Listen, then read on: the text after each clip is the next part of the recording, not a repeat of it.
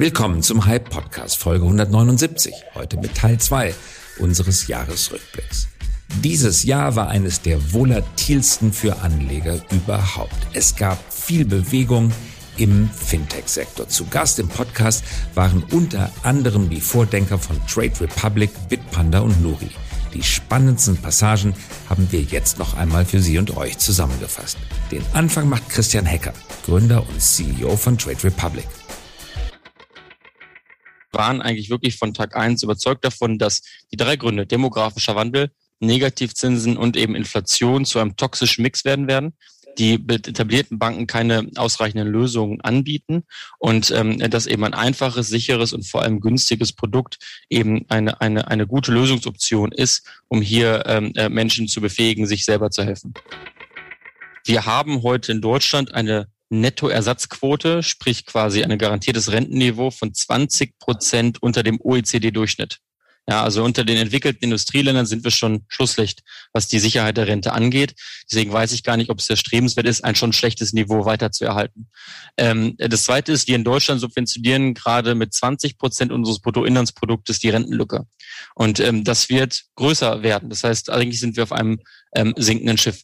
Nun ähm, kann ich aber auch verstehen, warum das ähm, ja gar nicht so eine große ähm, Rolle manchmal spielt in der Debatte, da ähm, ich glaube ähnlich wie beim Klimawandel die Rentenlücke ein sehr ähm, gefährliches Problem ist, ähm, mit der man aber heute keine, Rente, keine Wahlen gewinnen kann. Denn äh, die Konsequenzen, das ist ein Problem, das wir gerade skizzieren, die tragen wir erst in 20, 30, 40 Jahren. Ähm, ähm, Änderungen heute bedeuten Einschnitte, vielleicht Steuererhöhungen, Umverteilungen. Ähm, ähm, sehr komplexe Reformen und ähm, das ist, glaube ich, heutzutage sehr schwer vermittelbar. Ähm, ich bin trotzdem aber ähm, äh, guten Mutes, dass wir eine immer intensivere Debatte haben werden in unserer Gesellschaft. Und da möchte ich nochmal die ja, Vergleiche zum Klimawandel äh, ziehen. Das hat auch Jahre, Jahrzehnte gedauert, bis wir Fridays for Future hatten, bis wir Menschen hatten, die auf die Straße gehen und sagen, so nicht mehr. Und ähm, wir sehen, glaube ich, schon auch, dass gerade eine neue Generation entsteht von, ja, sag ich mal, Menschen unter 30, die ähm, das nicht mehr für, für bare Münze nehmen, dass die Rente so sicher ist, wie man tut. Und ich glaube, wenn diese äh, Menschen erstmal wirklich nachhaltig in das Berufsleben einsteigen ähm, ähm, und dann sich mit Mitte 30 die Fragen stellen, wie sorge ich vor, trotz Negativzinsen, ähm, dann werden wir da schon eine andere äh, Debatte ähm, erleben. Von daher sind wir da frohen Mutes. Aber ja, Trade Republic und ich werden eine laute, kritische Stimme sein ähm, und immer wieder mahnen, dass wir diese Rentenlücke haben und dass wir da offen darüber reden müssen, wie wir diese ähm, lösen wollen. Weiter geht es mit Erik Demuth, Gründer und CEO von Bitpanda. Hören wir, was er über die Schwankungen von Kryptowährungen sagt und wo er Bitcoin, Ethereum und die anderen in fünf Jahren sieht. Wenn du dir anschaust, 2013, 2014, 2015, was du da am Tag für Schwankungen hattest, das, mhm. ähm, das sind das ist heute gar nicht mehr vorstellbar. Ja, und da hattest du jeden Tag oder jede Woche hast du, äh, das war wirklich, also da gab es immer zweistellige Prozentzahlen rauf und runter. Ähm, es ist immer noch super volatil im Vergleich natürlich zum Aktienmarkt, im Vergleich natürlich insbesondere auch zum Goldpreis. Aber äh, wenn man jetzt die Kryptoindustrie, die Entwicklung, das hat sich auch massiv weiterentwickelt, im Vergleich vor fünf Jahren sieht, im Vergleich vor sieben Jahren ist, dann hat sich das schon, dann ist es auch, was die Volatilität angeht, schon deutlich, deutlich erwachsener geworden und viel etablierter. Also, und wenn die Entwicklung ansatzweise so weitergeht, dann reden wir hier in fünf Jahren nochmal miteinander und dann sehen wir auf einmal, äh, ganz selten mal eine doppelte Zahl vielleicht okay. irgendwo. Also Stichwort, dann sehen wir uns wahrscheinlich eher wieder Aktienmarkt aus. Stichwort fünf Jahre. Letzte Frage. Wo steht Bitcoin in fünf Jahren und wo steht Bitpanda in fünf Jahren? Ja, ich hasse diese Frage. Ich kann dir genau sagen, warum. Gegen Bitcoin oder Weil, gegen Bitpanda? Nee, beides.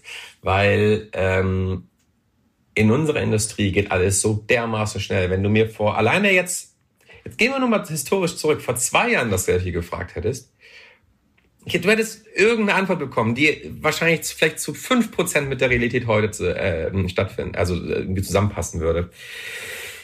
Ich habe jetzt eine Idee, wo es hingehen soll. Dass das Ganze in zwei Jahren schon wieder komplett anders aussieht, weil regulatorisch die Sachen verändern, weil die Industrie was äh, sich komplett verändert, weil ähm, die Leute was ganz anderes wollen, weil wir was komplett Neues erfinden, erfunden wurde, was es irgendwie vor zwei Jahren noch gar nicht gab. Alleine schau mal DeFi zum Beispiel, ja, was jetzt auf einmal so groß oder NFTs, das gab es vor zwei Jahren alles noch nicht.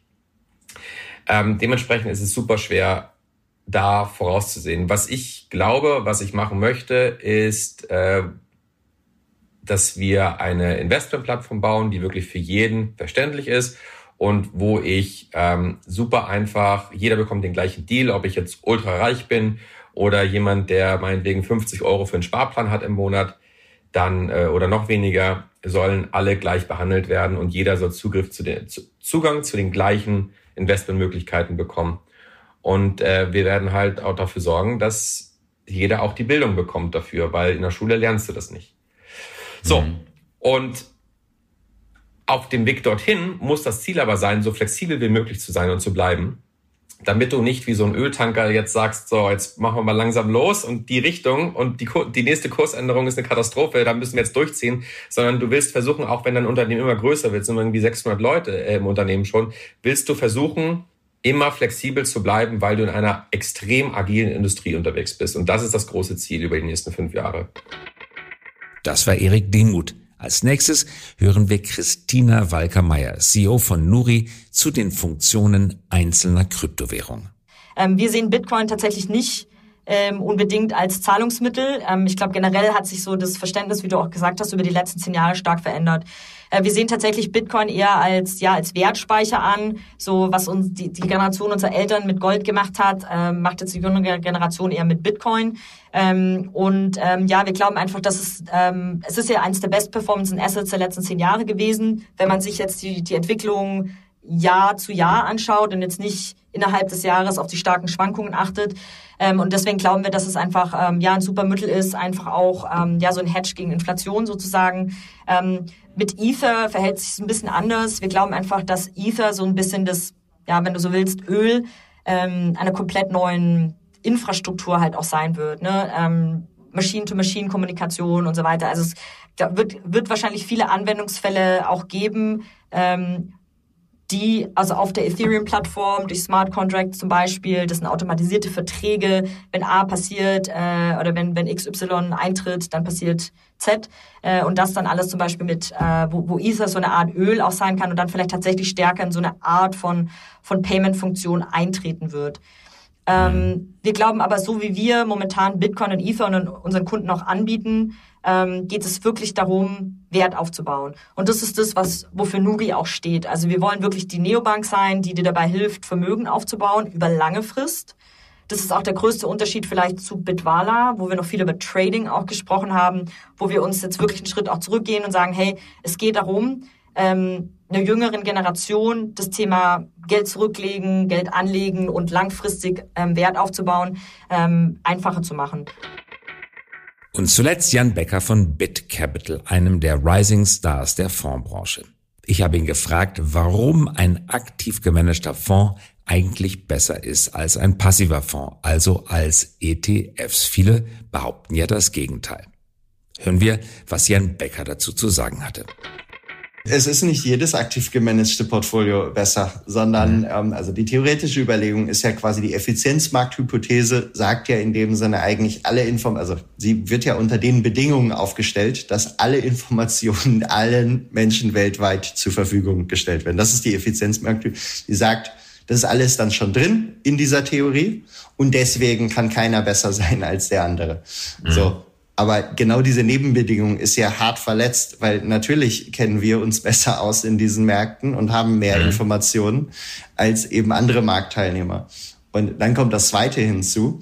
Ähm, äh, ich sag mal, in allen menschlichen Dimensionen, im, äh, ich sag mal, im Fußballspielen, im Schachspielen, in jeder menschlichen, äh, in allem, was Menschen machen, gibt es nun mal Menschen, die können eine gewisse Disziplin besser als andere. Und jetzt wäre es ja komisch, wenn ausgerechnet beim Investieren das nicht mehr gelten würde, dass alle gleich gut sind, daran Geld mhm. anzulegen. Mhm. Und insofern ähm, äh, diese Effizienzmarkthypothese, die dem zugrunde liegt, ist quasi theoretisch in, so beschränkt, dass unter praktischen Bedingungen sie quasi das Umkehr, also das, das Gegenteil beweist, nämlich ein sehr guter aktiver Manager wird äh, äh so einen breiten Index ausperformen. Und genau das haben wir ja auch gezeigt werden, ganz breiten Index wie irgendwie MSCI World Information Tech dagegen legt, dann hat er im Zeitraum, wo wir etwa 480 Prozent Performance im Publikumsfonds nach Gebühren gemacht haben, hat der wahrscheinlich irgendwo zwischen 50 und 100 Prozent. Das heißt, wir haben mhm. etwa das sieben, achtfache äh, Faktor outperformed. Das war Jan Becker. Und damit zum letzten Thema. Ein Thema, das 2021 nicht neu war und uns leider noch im kommenden Jahr begleiten wird, nämlich Diversität. Dazu die Investorin Dr. Gesa Mitschaika.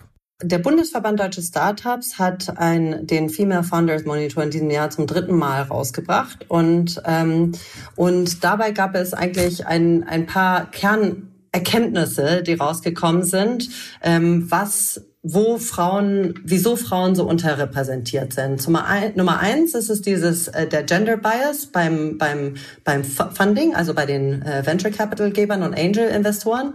Und Nummer zwei ist es das Fehlen der Netzwerke für Frauen. Also ähm, 6, was war's, ich glaube 57 Prozent der frauengeführten Startups sagen, dass es ihnen sehr schwer fällt, ein Netzwerk im Investmentsektor aufzubauen. Und ähm, nur um einen Vergleich anzustellen, die männlichen Teams ähm, haben, da glaube ich, waren 36 Prozent, die das, äh, ja. das als schwer eingestuft haben. Und das Gleiche ist eben, wenn man ähm, Netzwerke in ähm, etablierte Unternehmen oder in äh, ähnliche Unternehmen reinbringt, die man ja braucht, wenn man ein Startup gründet. Deswegen ähm, letztendlich da, wenn man das selber in die Hand nehmen möchte, kann man den Gender Bias ähm, auch als Gründerin angehen, aus meiner Sicht. Also da könnte man beispielsweise ähm, wenn ich eine, wenn ich neu gründen würde, würde ich sagen, ich gucke mir erstmal das Portfolio des Investors an. Ich kann mir ja selber aussuchen, wer mein Investor sein soll. Haben Sie ein diverses Investment-Team? Ähm, haben Sie Mechanismen, um den Similarity Bias äh, äh, außer Kraft zu setzen, wie du das gerade sagst? Ähm, äh, gibt es äh, irgendwelche weiblichen Ökosysteme, ähm, die, die spezifisch Kapital auf, äh, an Frauen vergibt? Ähm, gibt es andere äh, Optionen, um sich äh, Kapital einzuholen? Es gibt ja im Moment auch neue mit Methoden wie Revenue-Based Financing, was auch total ähm, gut sein kann und, und relevant sein kann für einen Gründer. Und wenn du aber siehst, dass äh, der Investor, ähm, den du gerne haben möchtest, dass der nicht dieses diverse Team hat, dann kannst du ja trotzdem deinen Pitch auch anpassen und versuchen, ja. das zu, zu liefern, was dieser Investor braucht. Und zum Abschluss hören wir Tijen Onaran. Es gibt ja immer Menschen, die eine Perspektive auf dich haben, auch multipliziert durch die digitalen Kanäle. Du weißt das auch. Du postest was und dann erscheinst du in dem Feed von anderen Menschen und das Ganze multipliziert sich dann zu einer Perspektive, die du vielleicht gar nicht erhofft oder erdacht hast. Und daher sage ich immer, bevor eben andere deine Geschichte erzählen, erzähl sie selbst, unabhängig davon, ob du jetzt wirklich dich selbst zu einer, ich sag mal, größeren, auch gesellschaftspolitischen Marke machen willst oder ob du im Kleinen deinen Job einfach machst und irgendwann an den Punkt kommst, deinen Job wechseln zu wollen, verhandeln zu wollen, ähm, aufsteigen zu wollen. All das hilft total für deine für deine Expertise und da ist eben Sichtbarkeit der Dreh- und Angelpunkt. Und ich habe immer mitbekommen, also ich erinnere mich immer an Gespräche mit, mit Eltern, Freunden, Freundinnen, immer wenn ich gesagt, das nervt mich total, dann haben die mich angeschaut und gesagt, Tijen, dann dann änder was, dann überleg, wie du es machen kannst, ja. Und Sichtbarkeit ist für mich der Inbegriff von Emanzipation für alle Geschlechter und der Inbegriff von Unabhängigkeit, weil ich entscheide, wie ich da draußen sichtbar bin und ich entscheide auch, welche Geschichte ich da draußen erzähle und im Übrigen auch nicht erzähle.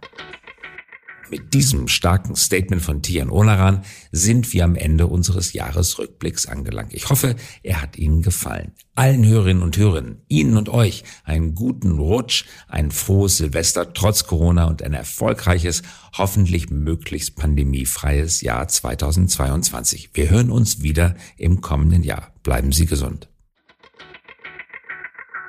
Das war der High Podcast. Dieser Podcast erscheint jeden Donnerstagabend um 18 Uhr. Damit Sie keine Folge verpassen, abonnieren Sie uns gerne jetzt oder hinterlassen Sie ein Like, wenn es Ihnen gefallen hat.